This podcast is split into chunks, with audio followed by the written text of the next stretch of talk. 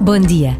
Os sentimentos de justiça e injustiça provocam sempre reações. Isso é algo saudável, porque é sinal de que a vida não nos passa ao lado.